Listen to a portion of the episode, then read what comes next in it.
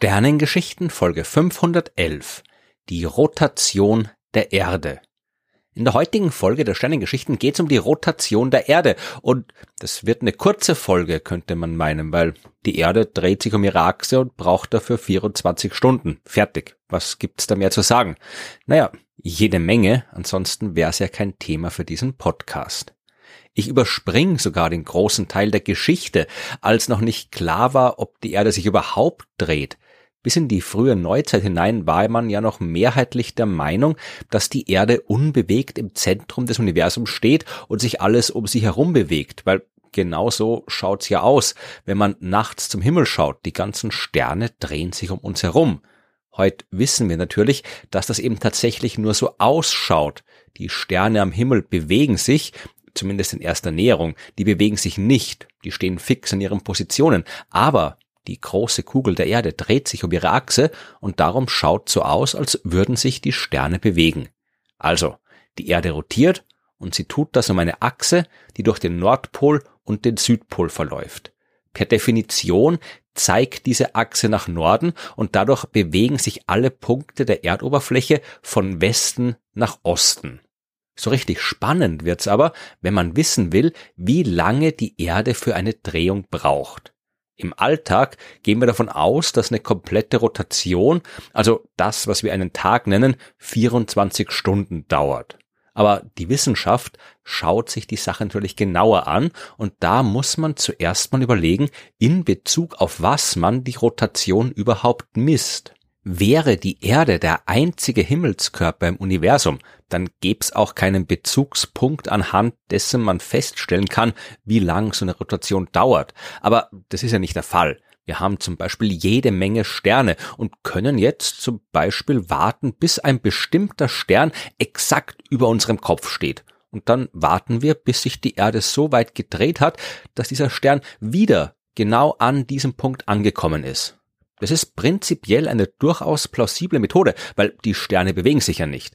Allerdings nur, wenn man nicht allzu genau hinschaut. In der Zeit, die die Erde für eine Umdrehung braucht, ist die Bewegung der Sterne tatsächlich kaum zu messen. Aber sie bewegen sich halt doch. Alle Sterne umrunden das Zentrum der Milchstraße und ihre Positionen am Himmel verändern sich daher im Lauf der Zeit.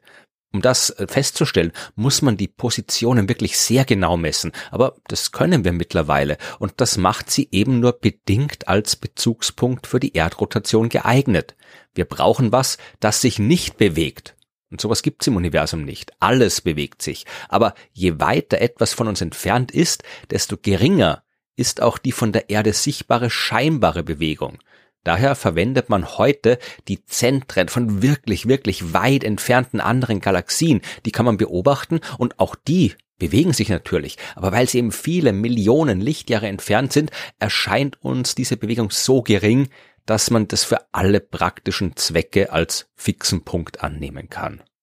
Wenn man jetzt also die Zeit die die Erde für eine Drehung um ihre Achse braucht, in Bezug auf diese enorm weit entfernten Himmelskörper, die fernen Galaxien berechnet, dann kommt man auf einen Wert von 23 Stunden, 56 Minuten und 4,0989 Sekunden. Dieser Zeitraum, der wird auch der mittlere siderische Tag genannt.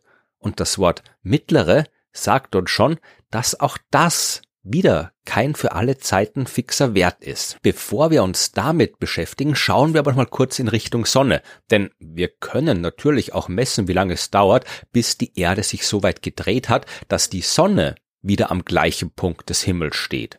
Das sind im Mittel tatsächlich 24 Stunden und dieser Sonnentag, der ist das, was wir im Alltag für die Zeitmessung verwenden. Der Unterschied von knapp vier Minuten zum mittleren siderischen Tag, der entsteht, weil sich die Erde während ihrer Drehung um die eigene Achse ja auch auf ihrer Bahn um die Sonne herum bewegt. Während einer Rotation verändert also die Erde ihre Position in Bezug auf die Sonne und wenn man das ausgleichen will, muss sie sich halt noch ein paar Minuten länger drehen, bis die Sonne wieder am gleichen Punkt zu sehen ist. Aber zurück zum siderischen Tag, dem mittleren siderischen Tag, weil die Erde braucht nicht immer exakt gleich lang für eine Drehung. Da gibt Schwankungen und die können viele Ursachen haben. Über eine davon habe ich schon in Folge 161 gesprochen, als es um die Gezeiten ging. Durch die Gezeitenkraft, die der Mond auf die Erde ausübt, wird die Erde ein kleines bisschen abgebremst bei ihrer Rotation. Das sind nur Millisekunden pro Jahr, aber im Lauf der Zeit läppert sich das zusammen.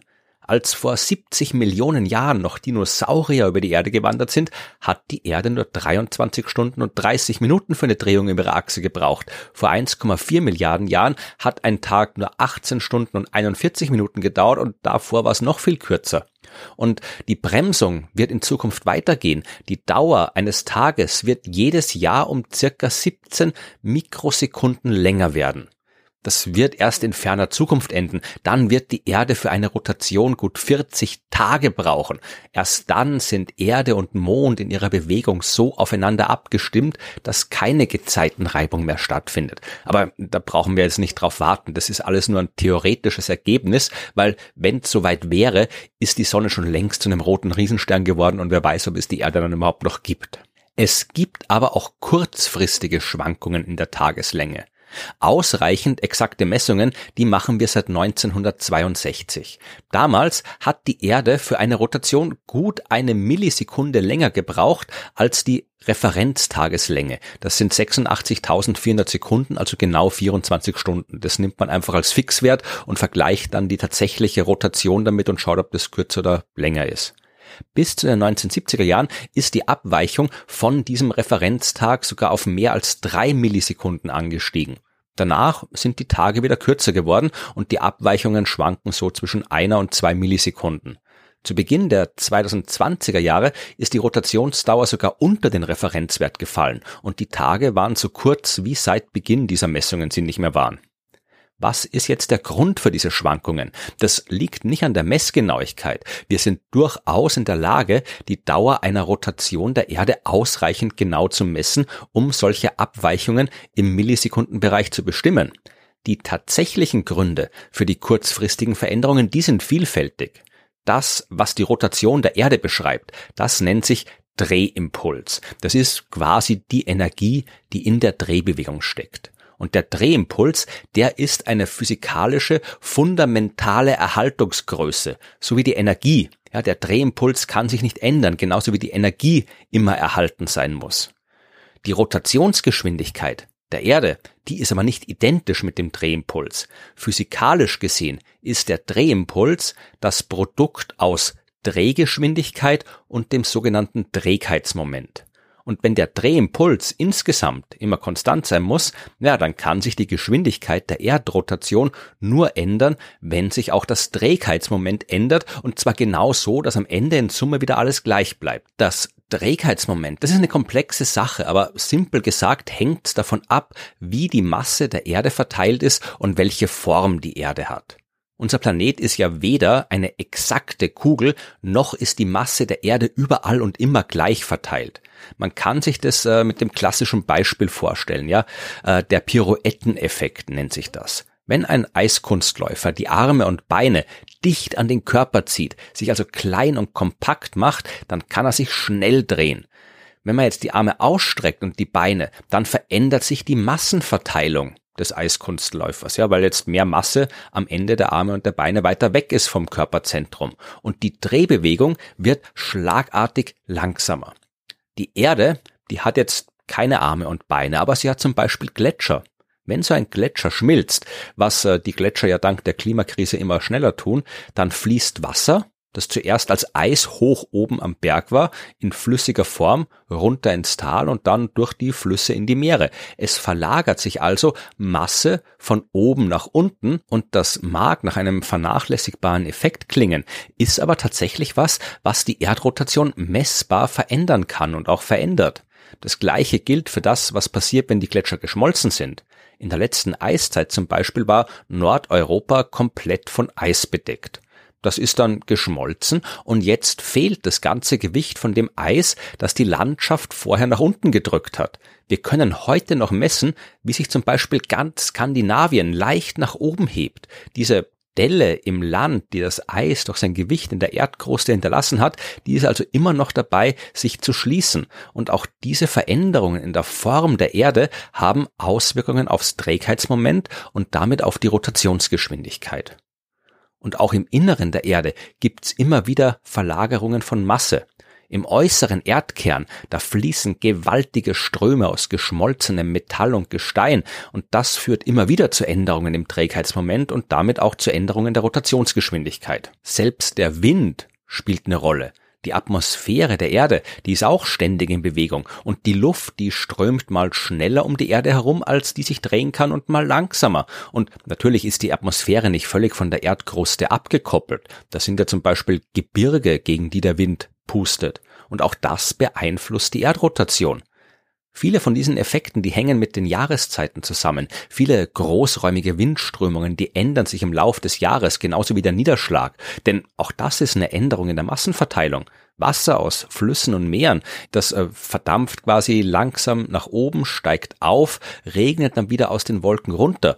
Äh, die durch schmelzende Gletscher, Eiszeiten oder die Vorgänge im Erdinneren ablaufenden Prozesse, die führen zu Änderungen der Erdrotation im Laufe von Jahren, Jahrzehnten oder Jahrhunderten. Und all das überlagert sich, was es am Ende schwer macht, exakt zu beschreiben oder gar vorherzusagen, wie schnell sich die Erde drehen wird in Zukunft. Und dazu kommen dann noch Einzelereignisse. Erdbeben, die sind ja auch nichts anderes als Verlagerungen von Masse in der Erdkruste. 2004 zum Beispiel, da gab es ein enormes Beben im Indischen Ozean und das hat nicht nur einen enormen Tsunami äh, hervorgerufen, der eine katastrophale Anzahl an Todesopfern gefordert hat, sondern wir konnten auch messen, dass die Rotation der Erde dadurch um acht Mikrosekunden kürzer geworden ist. Wir können die Erdrotation sogar künstlich verändern. Als in China Anfang des 21. Jahrhunderts die gewaltige Drei-Schluchten-Talsperre gebaut worden ist, hat man da ein Staubecken angelegt, das knapp 30 Millionen Kubikkilometer Wasser halten kann. Wasser, das halt vorher ganz woanders lang geflossen ist. Und so hat man eine Massenumlagerung erzeugt, die die Erde um ein paar Hundertstel Mikrosekunden abbremst. All diese Schwankungen der Erdrotation, die sind vor allem aus wissenschaftlicher Sicht interessant. Wir können daraus viel lernen, wie die Erde als Planet funktioniert. Für den Alltag, da spielt es jetzt überhaupt keine Rolle, ob der Tag ein paar Mikrosekunden kürzer oder länger ist. Wir müssen aber trotzdem Bescheid wissen, was da passiert. Weil mittlerweile haben wir ja überall Computer, die nur mit sehr exakten Zeitangaben arbeiten können. Wir haben Satelliten, die auf exakte Atomuhren angewiesen sind, damit alles so funktioniert, wie es soll. Und so weiter. Damit da nicht alles durcheinander kommt, müssen wir uns auf eine Zeit einigen und die sollte nicht allzu sehr von der Alltagszeit abweichen, sonst gibt es da auch Probleme. Deswegen wird wirklich sehr genau geschaut, wie sich die Erdrotation verändert und wie groß die Abweichung von der Referenzzeit ist.